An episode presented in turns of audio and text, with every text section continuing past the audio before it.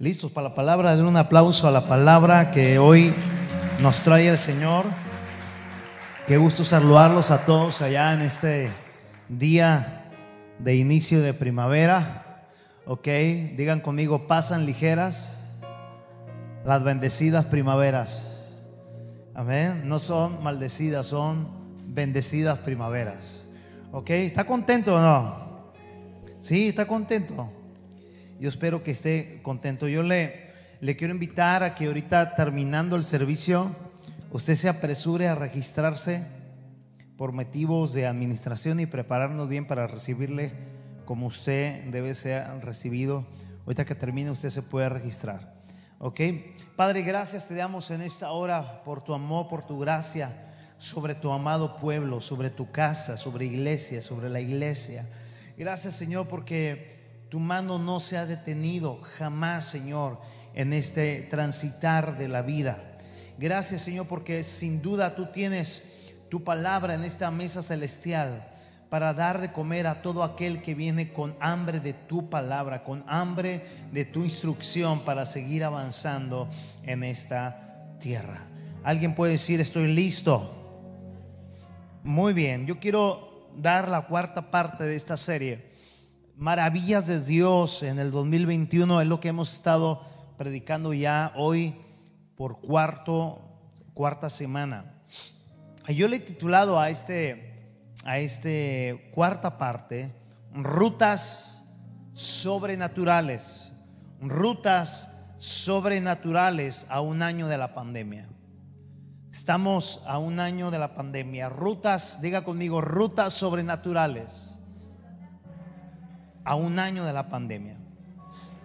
A estas fechas, en el 2020, ya llevábamos algunas varias transmisiones ante la cuarentena, ante el confinamiento de la pandemia por, por el COVID.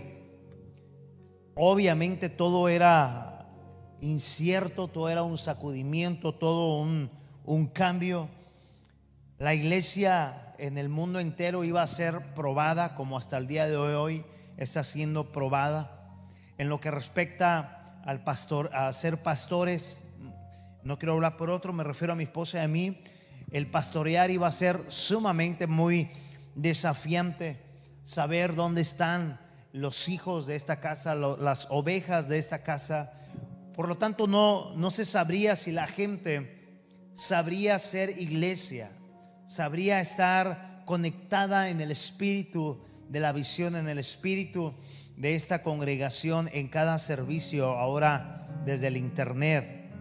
Recuerdo que el último servicio, antes de que ya no se, ya no se permitiera eh, estar reunidos, eh, más que el puro staff, 23, 25 personas del puro staff, estuvimos así por varios meses. Eh. Por varios meses estuvimos así. Y yo recuerdo que antes de eso aprovechamos un servicio para dar instrucciones. Y dimos esas instrucciones. Y yo mencionaba que sabríamos ser iglesia en ese formato nuevo de la pandemia. Sabríamos ser casa desde casa cuando apenas llevábamos menos de un mes y sin ser, eh, sin haber entrado ahí, eh, nunca antes pensado a ese nivel. Mencionamos también en ese último servicio que la fe de todo realmente se iba a dar a conocer ante la incertidumbre mundial sobre la salud, sobre la economía. Por lo tanto, nuestra fe iba a salir a relucir a cualquier grado, arriba, en medio o abajo. Se vinieron esos meses, lo que eh, se nos había dicho quizás 15 días, es decir, dos semanas, se transformó hasta el día de hoy en, más de un año, pero para que usted pudiese venir aquí, ya sea martes, jueves o, o domingo, para que usted pudiera venir, tuvo que transcurrir un buen de mes aquí. Dicho sea de paso, ¿qué le parece si honramos a todo el staff que siempre ha estado ahí, siempre, pero fuerte, fuerte, fuerte? Somos mi esposa y yo privilegiados de contar con un excelente equipo de adoradores preparados que siempre están investigando cómo sacar el mejor sonido, la mejor, la mejor transmisión, la mejor visión. Ahora, también se vinieron en esos meses de confinamiento, ah, se vinieron meses donde tuvimos que aprender a valorar la familia, al no estar tanto tiempo juntos de una manera tan, tan extrema de no poder salir. Y por obvias razones y a través de los medios de comunicación, entramos todos a una nueva normalidad donde, escucha, donde la sana distancia, todo la tuvimos que aprender a base de discipulado con los medios masivos. Baja un poquito el piano aquí conmigo. Todos aprendimos que era la sana distancia, todos aprendimos que era la nueva normalidad. ¿A qué, ¿A qué grado, pastor? Al grado que al día de hoy nos resulta extraño cuando vemos a alguien muy cerca de alguien o cuando vemos a personas que están abrazando, saludando a otras personas. Nos resulta tal grado al día de hoy eso. Hoy hace un año, diga conmigo, hoy hace un año. Hoy hace un año de todo eso. Yo pienso que a pesar de todo lo que ha sucedido hasta el día de hoy, Dios ha brillado en todos sus hijos por encima de la pandemia. Yo lo vuelvo a repetir, yo creo que Dios sigue brillando sobre todos sus hijos por encima de toda la pandemia. ¿Usted lo crea? Yo creo firmemente que Dios ha, soplado y que no ha parado de hacer sus maravillas porque tiempos y ocasiones no frenan la bondad de Dios sobre su casa, sobre su iglesia. Y si usted está agradecido, ¿qué le parece si le da una ovación contundente? Quizás usted estuvo enfermo, pero está, está aquí. Quizás usted fue contagiado, pero usted está aquí. Quizás usted le dieron algunos síntomas, pero usted está aquí porque simplemente Dios sopló gracia sobre usted y sobre mí. Amén. ¿Qué hemos aprendido al día de hoy? Créeme que estoy tan emocionado de poder compartirte esta cuarta parte rutas sobrenaturales a un año de la pandemia. ¿Qué hemos aprendido al día de hoy?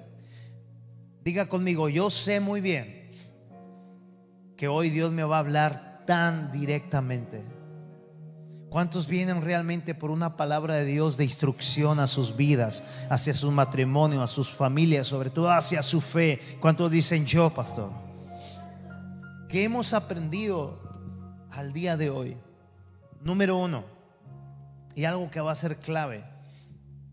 Número uno, hemos aprendido que en la pandemia se dio a conocer realmente nuestras prioridades de vida.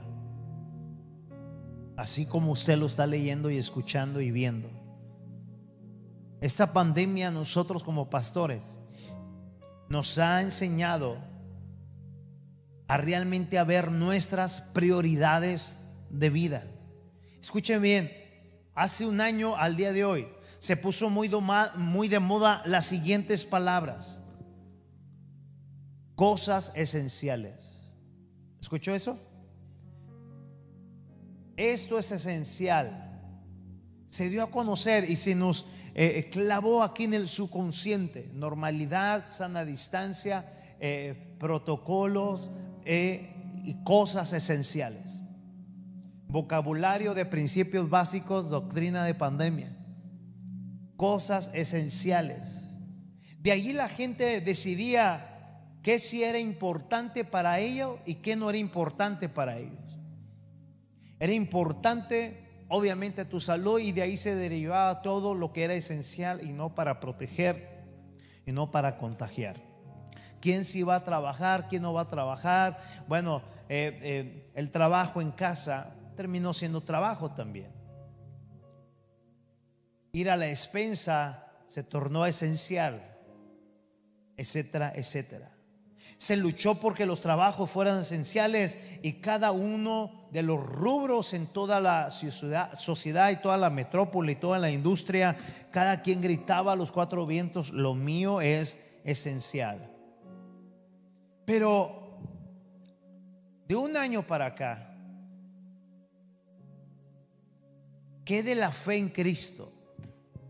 ¿Cómo está hoy la fe en el cuerpo de Cristo, en la iglesia de Cristo, a un año de la pandemia? ¿Cómo está la fe? ¿Está acá arriba, está en medio o sigue ahogada? ¿Para cuánta gente, para cuánta gente, sobre todo en las congregaciones, realmente el estar conectados en los servicios fue su prioridad como algo de vida o de muerte a un año de la pandemia? Se dice que solamente, escucha, que solamente basta de 21 días para generar un hábito, sea bueno o malo. 21 días. Bueno, en la pandemia no llevamos 21 días. En la pandemia llevamos más de un año. Entonces, si la Biblia habla sobre la gran importancia de estar conectados en la congregación, como algunos, dice, tienen por mala costumbre, imagínate, no llevamos 21 días de pandemia, llevamos más de 365 días. Entonces, ¿cuánta gente generó en un año el hábito destructivo de no congregarse aún desde su casa. Pero también la, buena parte, la otra parte, ¿cuántos sí generaron el poderoso hábito de darle prioridad a congregarse? Y no solo eso, sino que multiplicaron su amor por Dios. Yo creo que esos, son ustedes en el nombre de Jesús. Amén. Mira qué historia tan poderosa Hemos visto ya tres domingos historias muy emocionantes, llenos de milagros, llenos de fe, en cómo ninguna temporada pudo frenar las maravillas de Dios en el pueblo de Israel. El pueblo de Dios ya está e, es libre, ya cruzó el Mar Rojo, están todos asombrados, siguen con, eh, en su vocabulario de lo que sucedió, algo inaudito, algo eh, eh, asombroso. Se abran las aguas, pasar en seco y que mis enemigos se hayan ahogado. El cómo el Señor nos reprendió por haber orado enfrente del mar cuando era lo más lógico de hacer, orar ante una dificultad. Pero Dios nos dijo ahí, ¿por qué oras? Camina, cruza. Y luego el Señor nos lleva a Refidim, estamos en pleno desierto, rumbo a la tierra prometida. Hablamos de cómo cuando inicia una temporada, una semana, cuando inicia un mes, cuando inicia un año, cargamos estas poderosas palabras de promesas, al igual que el pueblo de Israel, pero no nos imaginamos todo lo que puede ocurrir en el transcurso de una semana. Entonces ellos llegan a Refidim, ahí a ese desierto y se quejan, empiezan a hablar contra Dios y contra Moisés. Y ya vimos qué significa Refidim. Ahora llegan a un área muy específica donde ellos acampan tres días. Pero ellos siguen avanzando rumbo a la tierra prometida. Ahí están acampando tres días. Y Dios le dice lo siguiente. Vamos, diga conmigo, Señor, háblanos en esta hora. Diga, háblanos en esta hora. Y dijeron al pueblo, Josué capítulo 3, verso 3. Y dijeron al pueblo las siguientes instrucciones. Diga conmigo, Dios dio instrucciones. Cuando vean los sacerdotes y levitas llevar el arca del pacto del Señor su Dios, Ojo aquí, dejen sus puestos y síganlos. El Señor da instrucciones, están acampando tres días. Cuando vean los sacerdotes, a los sacerdotes levitas llevar el arca del pacto del Señor su Dios, Hey, no importa qué tan importante sea para ti Israel lo que estés haciendo, no importa cuánto hayas luchado desde la salida del Mar Rojo hasta este punto de donde te estoy contando la historia, no importa lo que te haya costado juntar, preparar para estar, eh, eh, según tú, seguro y provisto. Los que sí importa y lo que es urgentemente esencial, oh Israel, es que escuchen la instrucción porque no te la vas a pasar aquí en ese lugar, sino que fuiste liberado para poseer la tierra de promesa. Alguien diga amén. Cuando veas que los sacerdotes levitas están conduciendo y llevando el arca del pacto del Señor su Dios. No importa lo que hayan pasado y juntado y lo que sea importante para ti, tienes que dejar tus puestos para entonces seguir la presencia de Dios. Porque al lugar donde te lleva, no hay otra manera de que salgas vivo más que por la guía que es la brújula de la presencia de Dios que te hace transitar lo intransitable en rutas sobrenaturales. ¿Estás aquí, amada casa? Dice que el Señor dio instrucciones. Te quiero decir lo siguiente, qué importante seguir instrucciones y más cuando circunstancias adversas están cubriendo de sombras a toda la faz de la tierra. Si en este lapso de un año y contando no has abierto tus ojos, no has abierto tus oídos y no estás percatándote de todo lo que está aconteciendo y no estás viendo la gracia y la urgencia de Dios, diciendo, eh, cuando veas esto, sigue conectado, sigue la presencia de Dios, porque será la única fuente de guía para que tú puedas avanzar y no solamente eso, para que puedas poseer y vivir. No habrá otro modo. Así que cuando veas esto, detén todo lo que estés haciendo y sigue en pos del arca. Diga conmigo, qué importante es la instrucción de Dios. Proverbios 10, 17 dice, el que presta atención. ¿Cuánto están prestando atención en esta hora? Otra vez, ¿cuánto están prestando atención en esta hora? El que presta atención a la corrección va por el camino de la vida. El que la rechaza se extravía. Ok, ya tengo aquí tres días acampando. Eso significa el poder de estar congregados en el campamento, en la familia de Israel, en la familia del Espíritu. No importa cuánto tarde yo acampando, pero qué importante no es, no es estar aislado, pero sí acampando en la comunidad de la fe. Porque seguramente tarde que temprano va a salir el hombre de Dios, en este caso Josué, con una palabra que me va a traer dirección a mi vida y a mi familia. Amén. Todavía el pueblo de Israel todavía está sacudido de las maravillas de Dios locos por las maravillas de Dios ante el mar rojo que cruzaron. Ahora, ¿qué va a pasar? Estamos aquí juntos. Vamos, diga conmigo, qué importante es estar juntos. Si uno se enferma, no ora uno solo, sino la comunidad en la familia oramos juntos. ¿Alguien dice amén? Si algo le falta a alguien, pues nos vamos a enterar porque somos familia y vamos a juntar y vamos a orar y vamos a abastecer todos juntos en la misma dirección. Por eso la Biblia dice, pero hay del solo. Cuando cayere, ¿quién se va a dar cuenta? Aquí el riesgo es que el solo puede abrigarse de amargura y decir, ¿y dónde está el campamento? Pues el campamento está allá, mi hijo, pero tú no estás allá. Tarde que temprano va a salir Josué allí lleno de un rema, de una revelación de Dios diciendo, Dios me habló. Y es hora de escuchar su voz, su instrucción. Diga conmigo, cuando Dios habla es para instruirme. Y la instrucción fue, cuando veas a los sacerdotes levitas, llevar el arca. ¿Qué era el arca? El arca del pacto era la misma presencia de Dios. ¿Qué vas a hacer? Deja tus puestos y sígalo. Dejen sus puestos y sigan. Escúchame bien. Donde quiera que estén las instrucciones de Dios, allí debemos estar nosotros.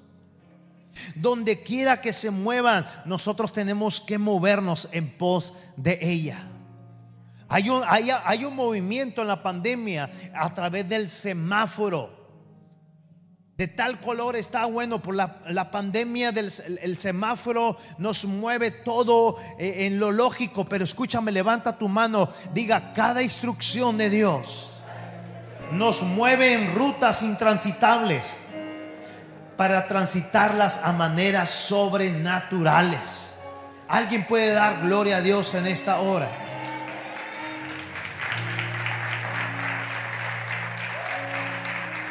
El semáforo dice, es esto, aquello que nos tenemos que guiar con eso de una manera prudente.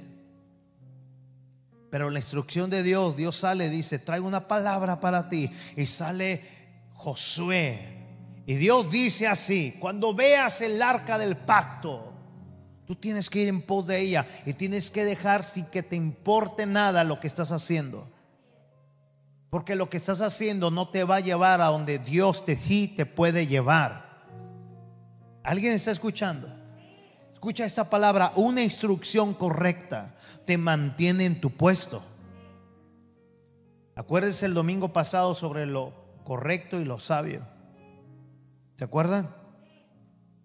¿Se acuerdan que puse el ejemplo de la hermana que me pide ray porque tiene frío? ¿O no lo puse aquí? Sí fue aquí, ¿verdad? Y yo dije, ¿qué malo tiene? Lo correcto sería llevarla porque tiene frío. Pero no sería lo sabio. Dijo un amigo de Guatemala, Yuhu. Aquí, escúchame bien, una instrucción correcta, no sabia, te mantiene en tu puesto. Es decir, lo siguiente, ¿Sabes qué? Eh, ponía el ejemplo de mi madre en la mañana. Ella vino a la, primera reunión. Mi mamá la ha aprendido a valorar, la ha aprendido a amar y sobre todo a admirarla más en cuestión de su fe. Porque mamá siempre está conectada a casa. Y hace, hace unos días me dijo, eh, eh, hijo, qué poderosa estuvo la reunión. Aquí estaban unos demonios que me llegaron, o sea, unas personas que, llegaron y estaban ahí hablando y hablando. Y le dije, ¿saben qué? Vengan, pásenle a la sala. Ya es la hora de la reunión en mi iglesia. Y era familia que lo estaba visitando. Y dijo, no, hombre, la familia dijo, ¿de qué es? Es la iglesia. Eh, les aseguro que Dios va a hablar a su vida, etcétera. No, hombre, ya nos vamos porque tenemos que ver la novela. O sea, escucha bien. El correcto te hubiera dicho, te vienen a visitar, Melita, no la friegues, atiéndelos. Ha escuchado cientos de creyentes que dicen, no vine porque me llegó, me llegó. ¿Quién te llegó? Me llegó familia. Te llegó y se llevó lo que era tuyo. Lo correcto es atiéndeles. Y luego en, servicios en tiempos de pandemia se acabó la transmisión, ahí se queda. Luego la ves. Dice una canción, hazme la buena. No, porque ni eso la ves. Ahí luego la vemos. Pero el sabio dice lo que hace mi madre. ¿Sabes qué? Es la hora de conectarme a mi congregación.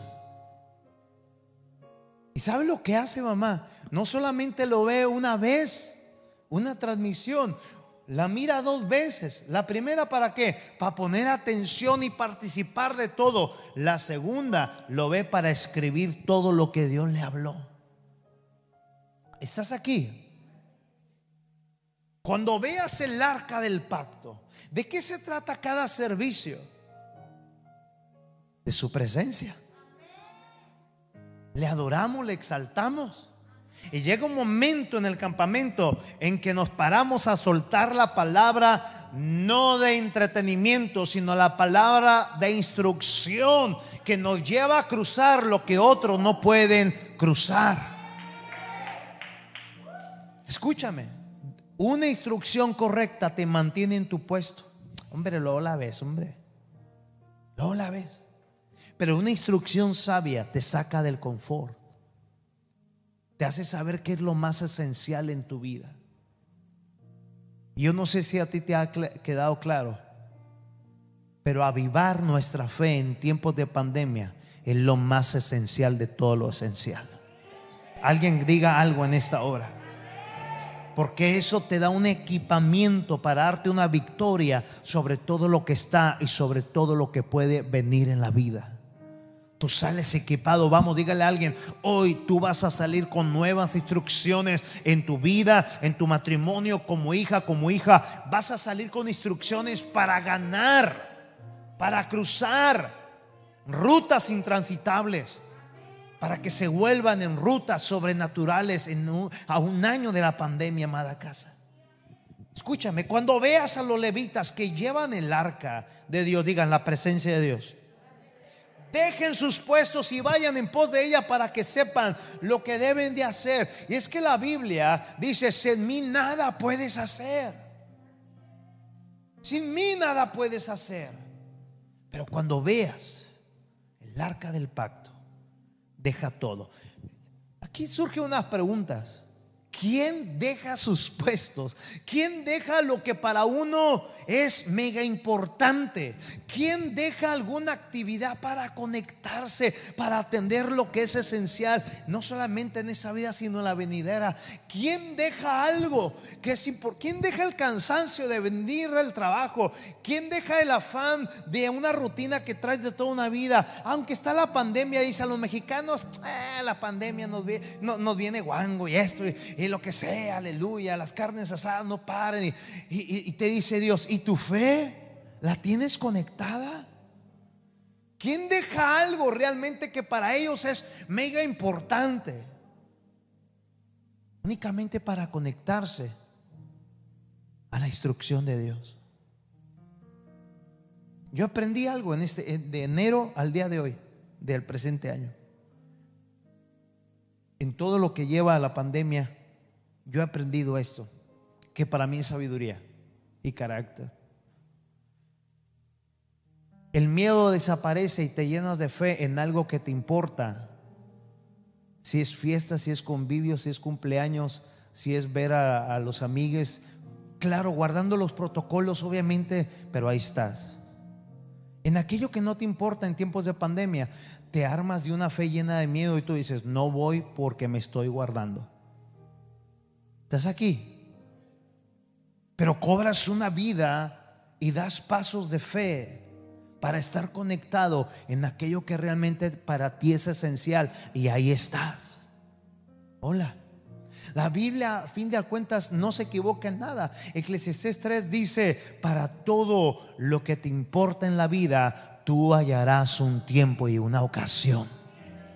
Wow. Bueno, pues aquí el Espíritu Santo hoy, 21 de marzo, a un año de la pandemia, Él nos dice, hey, Qué esencial, cuán esencial para ti ha sido en este año. ¿De cuántos más años ocupas? ¿De cuántas otras cosas, catástrofes, de cuántos más pandemias, virus, eh, eh, explote y desplome de la economía? ¿De cuántas más cosas te tienen que ocurrir en la vida para que realmente hagas de mi amor tu amor esencial? Mm. ¿Quién deja sus puestos realmente para ver el arca y seguirla? Esa es la pregunta. Esa es la pregunta. Y la enseñanza es la siguiente. Cuando tienes una cita con Dios, tienes que dejar todo. Cuando tienes una cita con Dios, Tienes que ir en pos de ello y dejar todo, porque las palabras que Él te va a decir van a marcar rutas intransitables en rutas transitables. Diga conmigo cuando tengo una cita con Dios. Escúcheme, yo, yo no sé cómo fue su noviazgo, pero todos los noviazgos, vamos a hablar casi por lo general, ojalá y no abra heridas pero son muy divertidos y muy atrevidos. Y no me, no me refiero a los besos ni, ni todo eso, sino que cuando andas bien clavado, entiéndase, cuando andas bien emocionado, a ti no te importa que esté tres bajo cero, no te importa que estén tres leones con tres eh, búfalos amarrados y tres dorman, tú dices, yo voy porque esa chica es mía, solamente mía, a su nombre, gloria. Y tú vas y te vale gorro. Pero es que hay, unos ahí, este, cholillos, eh, eh, están cholos ahí, están armados y tú dices, no, no importa. O sea, yo por fe voy a cruzar y voy a saltar los muros en el nombre del Señor. Entonces te sale lo bíblico. Porque tú, yo voy a ir. Oye, pero está peligroso, no importa, yo voy a ir. ¿Cuándo la viste? Tengo mucho que no la veo, hace rato, hace tres horas, pero yo tengo que estar ahí. ¿Por qué te importa? Y se te van las horas como un tiempo detenido. Estamos babeando porque la amamos, porque la deseamos, porque estamos, parece, parece que es un sueño lo que estamos viviendo en ese amor, amor de niños. Imagínate, la conocimos a los 12 años. A los 12 años nos conocimos. Hey, cuando estás enamorado, nada te importa. ¿Estás aquí? Yo no sé realmente cuán enamorada debe estar la iglesia del Señor hoy de su Dios. Pero cuando nos enfrentamos a una oscuridad de pandemia que ha llevado tantas muertes y tantas muertes, yo creo que ha sido más la muerte espiritual que la muerte física a un año de la pandemia. Yo creo que el Señor le está diciendo a, su pueblo, ¿me amas? Y le dice como a Pedro, ¿me amas? ¿Tú me amas? Porque si me amas, dice el Señor, yo puedo hacer grandes cosas contigo, pero necesito saber si me amas.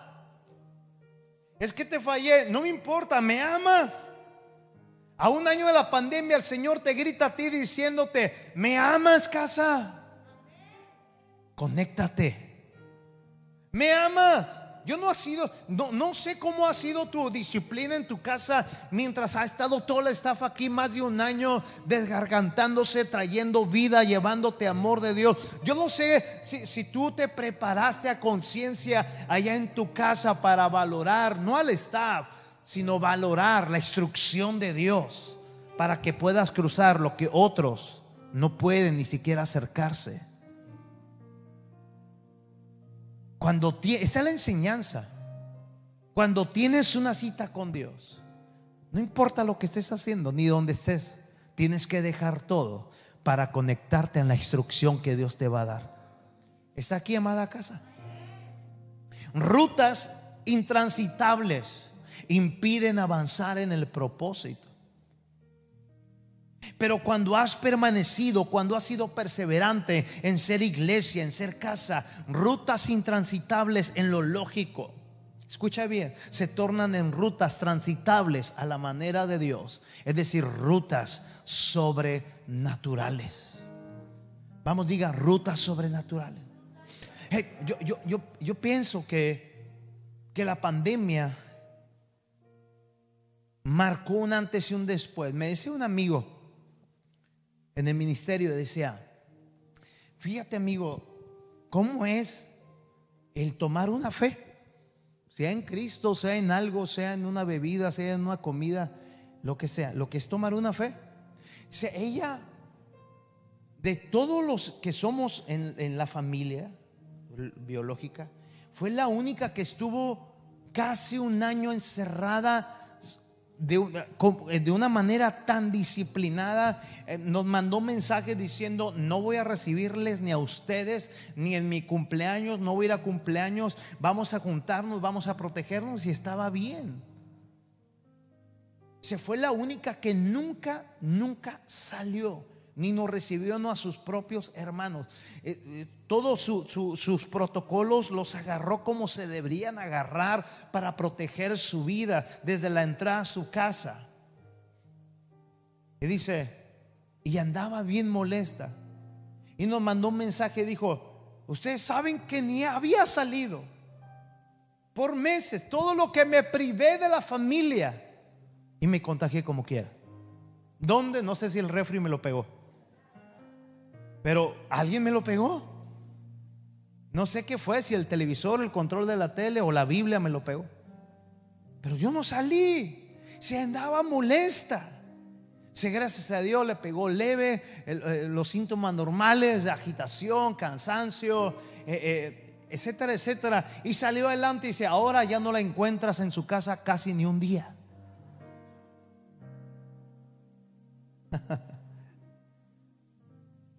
Escucha, rutas intransitables. Resulta que la mayoría de ellas, lo repito, rutas intransitables. ¿A qué se refiere, pastor? ¿Cómo tengo que transitar? Es lo, me voy a, me voy a morir. Además, ni siquiera me atrevo a acercarme un poco a esa ruta. Intentaré estar loco y no valorar mi vida para acercarme. Pero la mayoría de las rutas intransitables, mar rojo, resulta que la brújula de Dios dice, no estás equivocado, tienes que cruzar por ahí. Hola, alguien le está hablando al Señor en esta hora. Estás loco, Moisés. Quisiera pensarlo, ya me pellizqué tres veces. Pero dice que debemos de cruzar. Pero ¿qué te parece si ayunamos y oramos? No, Dios no quiere que oremos ni ayunemos. Dios quiere que le obedezcamos y crucemos. Eso es locos.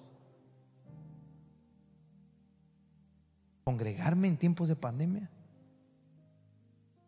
Sí, pero Dios te lo pidió desde tu casa. Así que tu fe debe estar con músculo muy bueno. Porque Dios te llevó la señal y la instrucción hasta tu casa. Pasaron meses para volver a asistir presencialmente. Fue una locura hermosa de volvernos a ver. Pero la brújula sigue marcando a un nuevo reto de fe, el cual no queremos pasar muchos. Mira lo que el Señor dice hoy en día versículo 10 de la nueva traducción viviente, Josué capítulo 3, verso 10 y 11. Toma esta palabra, casa, allá en sus casas. Tomen esas palabras. Hoy sabrán que el Dios viviente está entre ustedes. Yo no sé quién, quién puede escuchar esa palabra. Hoy sabrán que el Dios, me encanta esto, Él no está muerto, mi Dios está vivo. Hoy sabrán, así como en el ayer, así como en el Mar Rojo, hoy 2021, hoy 21 de marzo 2021, el Señor dice, hoy sabrán que el Dios viviente está entre ustedes. Sin lugar a dudas, Él expulsará a los cananeos, a los hititas, a los jebeos, a los fereceos, a los jarseos y a los amorreos, a todos los feos para acabar rápido los expulsará delante de ustedes. Y luego mira lo que dice, miren, el arca del pacto que pertenece al Señor de toda la tierra los guiará a dónde? ¿A dónde los guiará? A cruzar el río Jordán. Otra vez, miren al arca del pacto que le pertenece al Señor de toda la tierra los guiará a cruzar el río Jordán. Por, eso era tan importante en el versículo 3, primeramente estar juntos como familia en la fe, en el campamento, campamento, comunidad, familia en la fe. Porque Dios no me va a hablar aislado, Dios me va a hablar a través de familia. Amén.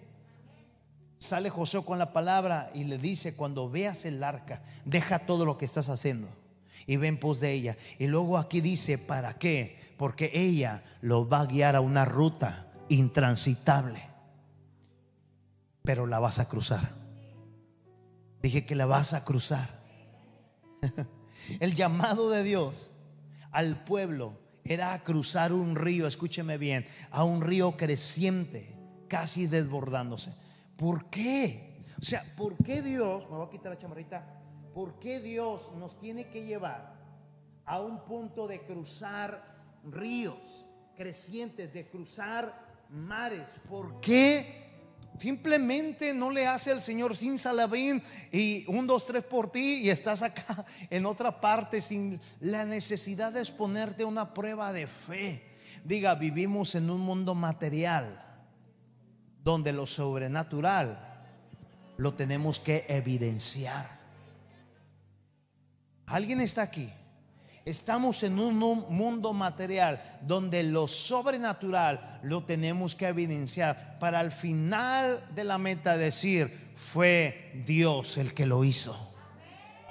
Decir, ¿sabe por qué estoy vivo? Porque Dios lo hizo. ¿Sabe por qué nuestra familia está de pie? Porque Dios lo hizo. ¿Sabes por qué estamos a pesar de todo juntos en armonía? Porque Dios nos ha dado increíbles instrucciones que rompen todos los paradigmas, rompen todas las lógicas.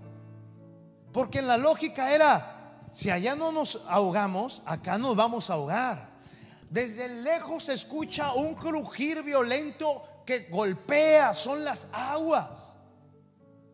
Y resulta que es el río Jordán que va crecido.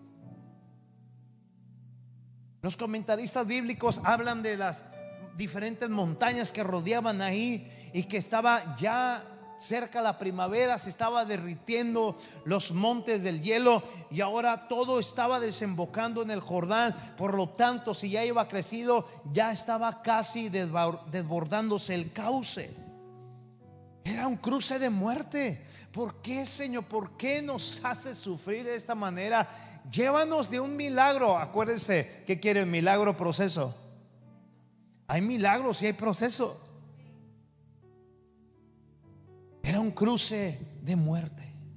Te hago una pregunta. ¿Has visto lo poderoso que es estar tan siquiera cerca de un río que va crecido? ¿Alguien, alguien ha estado así tan cerca de un río que tú dices, no, hazte para acá?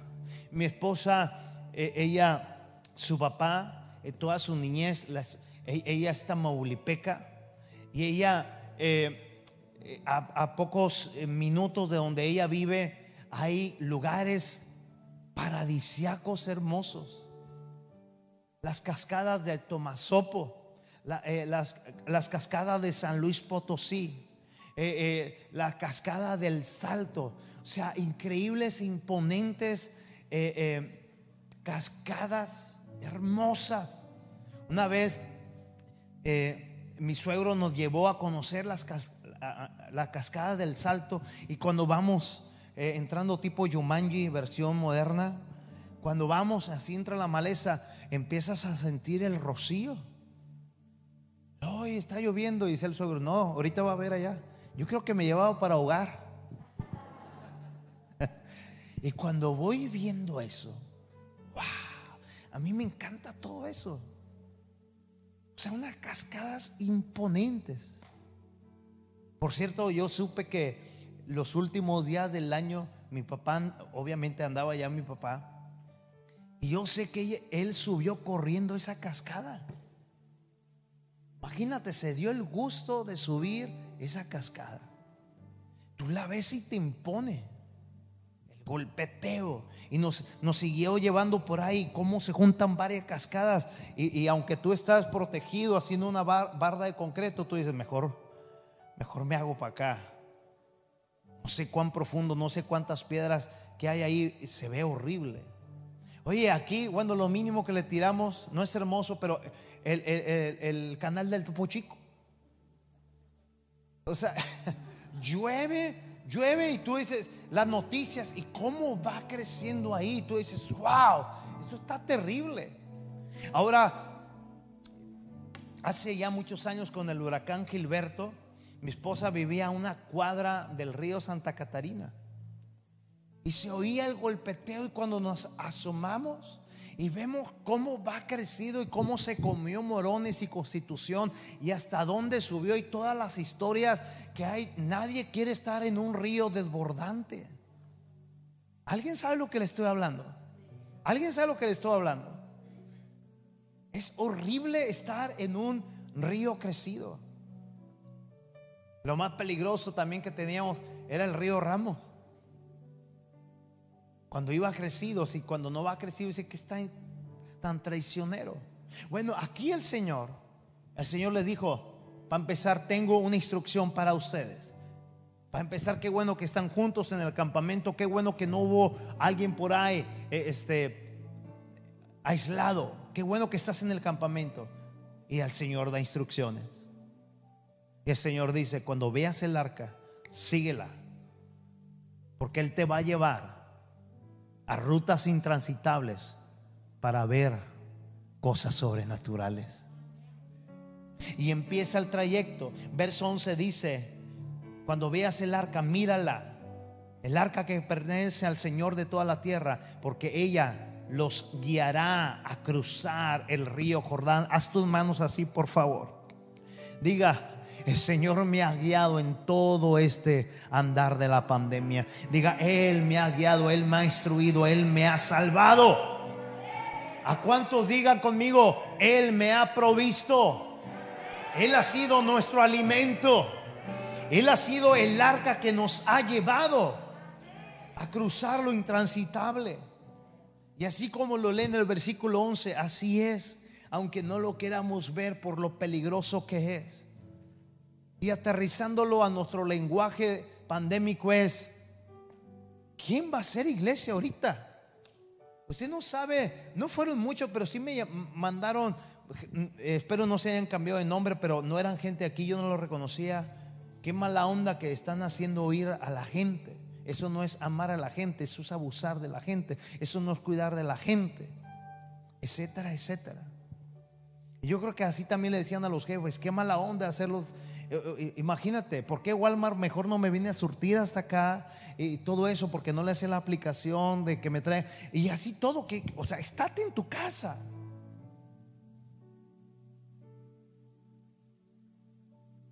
Diga conmigo, el llamado de Dios es a cruzar un río creciente y desbordante. Cosas que dan miedo por el alto peligro tan siquiera que hay de estar cerca ahí. Un cruce de muerte. Así estaba el Jordán en esos momentos. Y Dios les está diciendo, lo único que te va a salvar no es cuán cuerda eres para, para nadar. No, no, lo que te va a guiar es el arca de la presencia de Dios. Por eso lo importante sobre lo más importante. Deja todo lo que estás haciendo y conéctate a la fuente de instrucción que te va a guiar a rutas sobrenaturales. Mira, verso 15.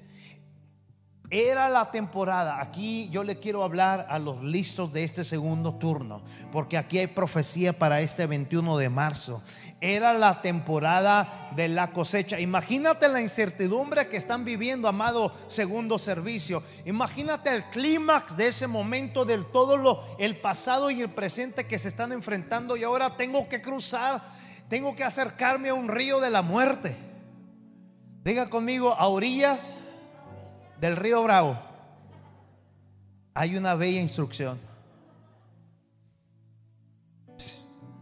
Va bravo el río. Claro que sí. Escucha esto.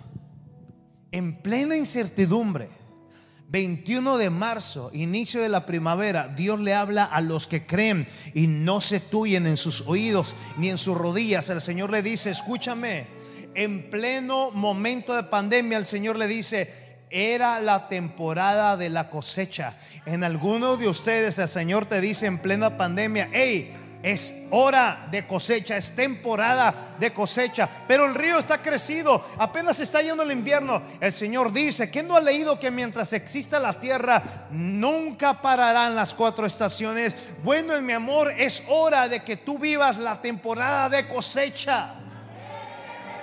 Pero el río está crujiendo, pero el río, hey, es algo natural el que te está instruyendo, dice el Señor, es sobrenatural, que le gana lo natural.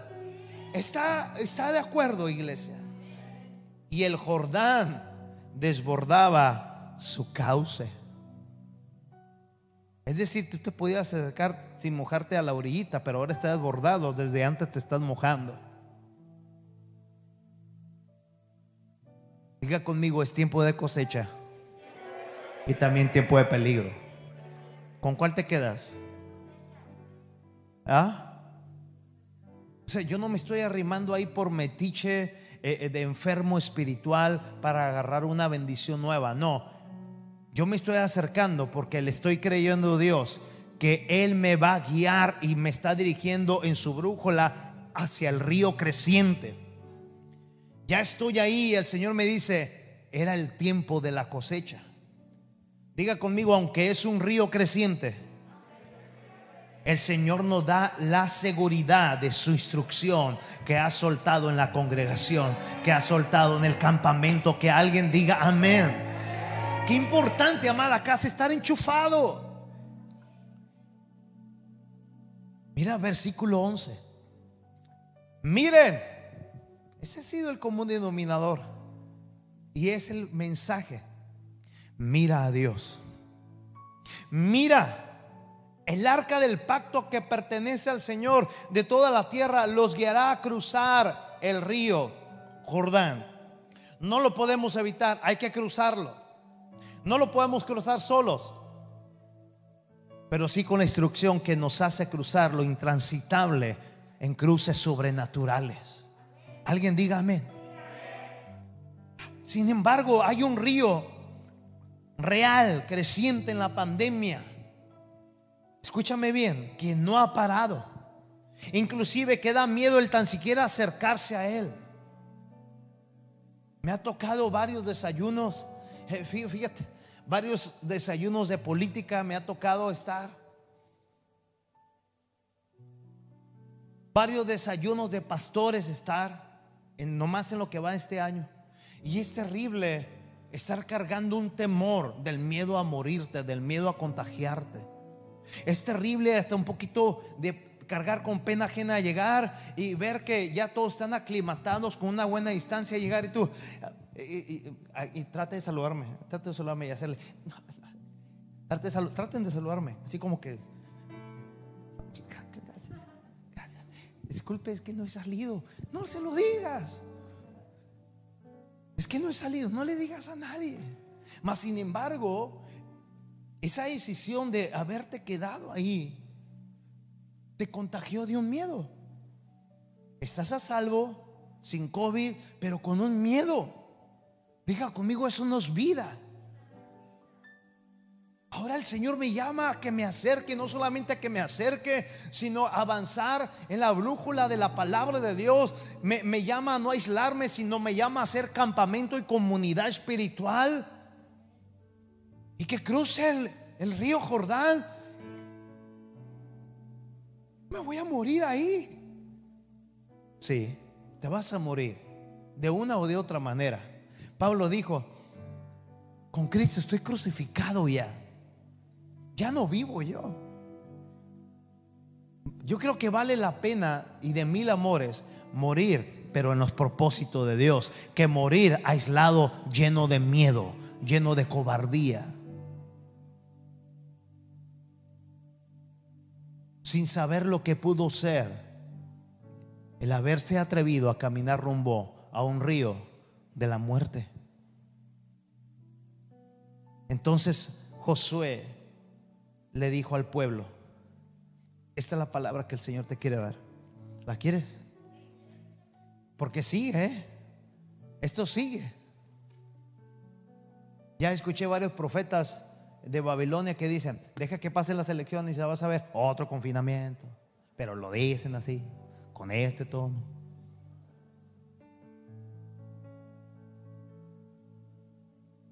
No se vale, ¿verdad, pastor? Están jugando con nosotros.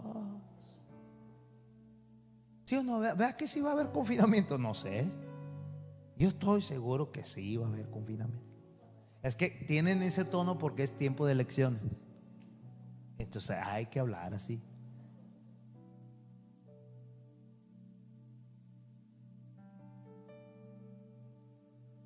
Italia volvió a confinamiento, tal país volvió a confinamiento, Francia otro confinamiento de un mes y esto y aquella. Vea que eso viene para acá, pastor.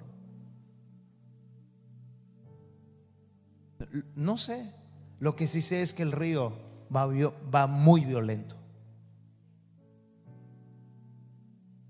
Pero la gracia va mucho más bondadosa. Esta es la palabra que quería llegar aquí. Entonces Jesús le dijo a la iglesia. Entonces Josué le dijo al pueblo. Entonces Josué le dijo al campamento. Purifíquense.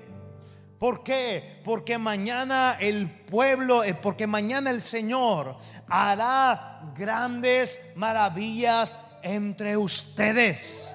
Yo no sé si alguien lo cree. Era el día 2, era el día 3, al cuarto día iban a despegar, siguiendo a los levitas sacerdotes, cargando el arca. Ese era su GPS, esa era su brújula. Y todo marcaba que el destino era toparse con un enorme obstáculo de muerte llamado Jordán. Purifíquense. Si algo me puedes escuchar es que no sé si tengamos las mismas raíces antes de la pandemia, eh, falta de valor y honra y respeto al Señor, en ser fervientes en espíritu, en ser totalmente esenciales para el Señor, estar y decir presente cuando el Señor dice, ¿dónde está mi pueblo? O sigamos cargando con muchas cosas que no hemos cortado en tiempos de pandemia. Aquí dice, yo no, no, no puede, no nomás es ser campamento y no nomás es seguir el arca, es hacer lo que el arca dice. Y el arca dice, no es manera mágica de cruzar ríos y mares, es purifícate. Porque una vez que te purifiques, empiezas a ver lo que antes no mirabas. Es decir, el pecado ciega, el pecado intimida, el pecado arrebata. Pero cuando te purificas, escúchame, el pecado es limpiado con la gracia de la sangre de Cristo. Y cuando sabes que estás limpia y limpio de todo pecado, vuelves a decir, aunque me caí, estoy recordando la instrucción de Dios que soy justo y que me puedo levantar, no nomás de una, de dos, sino de muchas otras ocasiones. Escúchame, tú vuelvas a recordar que en Jesús usted y yo todo lo podemos hacer. Usted dice amén a esa palabra. Purifícate porque el día de mañana el Señor hará grandes maravillas entre ustedes. ¿Alguien lo cree? Esa palabra purificarse es quitarse de una cosa lo malo, lo que es extraño, lo que es inútil, hacer perfecta o mejor una cosa no material. Yo creo que en muchos de ustedes lo material ha quedado hasta último, segundo, tercero, cuarto, para que su músculo espiritual en lo que va de la pandemia esté más fortalecido en el Señor. Alguien grite amén, amén, amén, amén. Uh, aleluya. Yo creo que en este año la fe de muchos, la fe de muchos ha madurado por encima de lo material, por encima de muchas cosas. También purificarse es consagrarse, santificarse, es apartarse. Es lo que Dios pide a cada instante. Hey, ¿me quieres adorar? Apártate. Estás reconociendo mi presencia, apártate, conéctate, enchúfate en el campamento, sé comunidad. Escúchame, cuando somos separados para Dios a través de su casa, es lo más esencial que puede existir. Vamos, diga conmigo, el ser casa para Dios es lo más esencial que puede existir. ¿Por qué, pastor? Porque es el máximo equipamiento para ver rutas intransitables abrirse. Amén. Yo voy terminando este mensaje, escúcheme bien. En el versículo 15 en adelante dice, era la temporada de la cosecha y el Jordán desbordaba su cauce. Pero en cuanto los pies de los sacerdotes que llevaban el arca, no dice el arca, primero dice los pies que llevaban el arca, tocaron el agua a la orilla del río. Gócese con esto, levante sus manos. Mira el milagro asombrosísimo. El agua que venía del río arriba dejó de fluir. Wow, comenzó. Imagínate, están descendiendo lluvias de las montañas y en eso deja de fluir Diga conmigo cuando yo sigo la instrucción de Dios. Diga, no de palabra, sino dando pasos de fe y obediencia. ¿Sabe lo que ocurre en el Espíritu? El Señor manda cerrar lo que se tiene que cerrar que te pueda dañar. El Señor manda cerrar toda compuerta, escúchame bien, que te pueda ahogar. Al final de cuentas Él dijo, cruzarás ríos y no te ahogarás, ni las aguas te anegarán. Podrás cruzar inclusive por incendios que están de modas. Dice, y la llama no arderá en ti pero la tienes que pasar y tienes que cruzar por esas aguas. Pero no fue hasta que ellos pusieron sus pies ya en el agua. ¡Qué miedo! No es miedo, no es pecado tener miedo, pecado es que te domine el miedo por encima de la instrucción de Dios. Miedo sí a no obedecer la instrucción que me da vida. Pero no fue hasta que pusieron los pies con el arca de Dios que de una manera asombrosamente sobrenatural las aguas que descendían de las colinas se detuvieron, Gaby. Y comenzó a amontonarse a una gran distancia de allí, a la altura de una ciudad llamada Adán, que está cerca de Zaretán, y el agua que está río abajo Mira lo que sucede ahora con el agua que está río abajo. Desembocó en el mar muerto hasta que el lecho del río quedó seco. Después todo el pueblo cruzó cerca de la ciudad de Jericó. Mientras tanto, los sacerdotes que llevaban el arca del pacto del Señor se quedaron parados en tierra seca, en medio del lecho, mientras que el pueblo pasaba frente a ellos. Los sacerdotes esperaron allí hasta que toda la nación de Israel terminó de cruzar el Jordán por tierra seca. No es Dios glorioso, amada casa. Dale el aplauso a Jesús con todo. Es asombroso. No hay ruta intransitable que se resista al cruce de la iglesia que traen la instrucción de Dios. Yo quiero que póngase de pie, por favor, y quiero que marche en su lugar. Y quiero que repitas conmigo la siguiente declaratoria, pero corra, por favor, apresúrase, por favor, y diga conmigo, no hay ruta. Así es, más punch, diga, no hay ruta que sea intransitable, que se resista al cruce de la iglesia que traen la instrucción de Dios. ¿Alguien cree esa palabra? Yo quiero esta fila que diga, no hay ruta, no hay ruta que sea intransitable, que se resista al cruce de la iglesia, que trae una instrucción de Dios. Esta fila yo quiero que diga, no hay nada imposible para Dios en su perfecta voluntad con la iglesia. ¿Alguien cree eso? Vamos, vamos arriba, diga, no hay ruta intransitable que se resista al cruce de la iglesia que trae la instrucción de Dios. Alguien cree, amén. Alguien puede rugir como fuertes olas de agua. Alguien puede crujir en esta hora. Uh. Amados, hay un río que ha golpeado duro, que ha crecido en su cauce. En esta pandemia ha cobrado miles y miles y miles de vidas en toda la faz de la tierra, pero también cargamos con una instrucción de Dios, con aquel Dios que formó las muchas aguas de todos los océanos.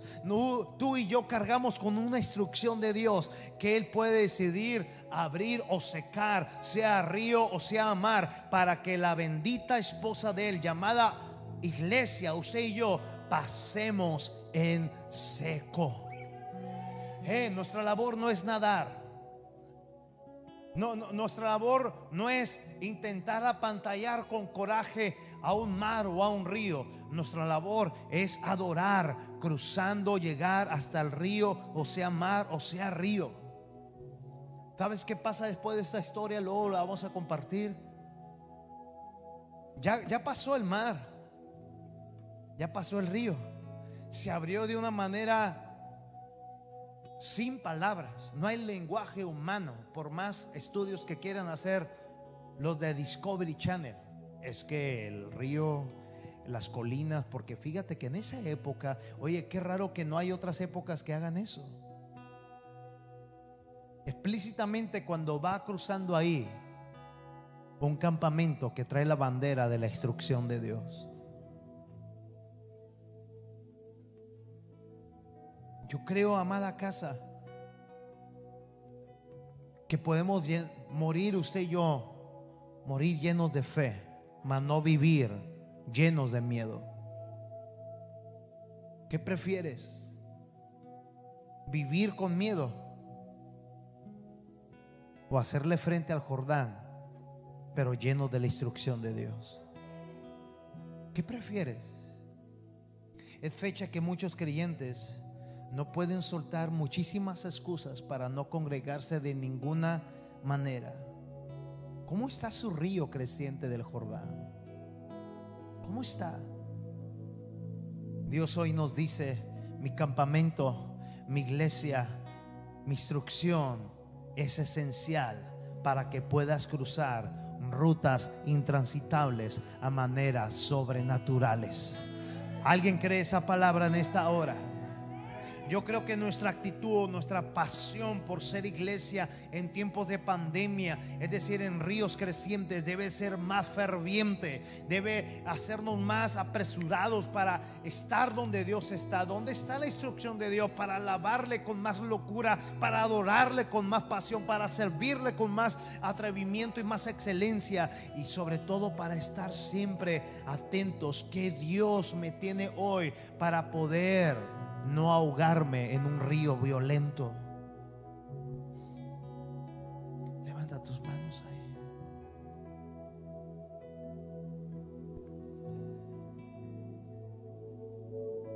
Cuando veas el arca del pacto, mi presencia, deja todo y ven pos de ella. Porque no hay otra manera que podrás seguir en pie, sea familiar, sea matrimonial, sea noviazgo, sea económico, sea salud. La única manera de permanecer no solamente vivos, sino cruzando ríos y mares, es quien presencia estoy honrando. Yo no sé cuántos pueden decirle de sus lugares, Señor, gracias. Porque hasta aquí tú has abierto ríos y mares. Gracias, Señor. Allá en tu casa, dele gracias al Señor.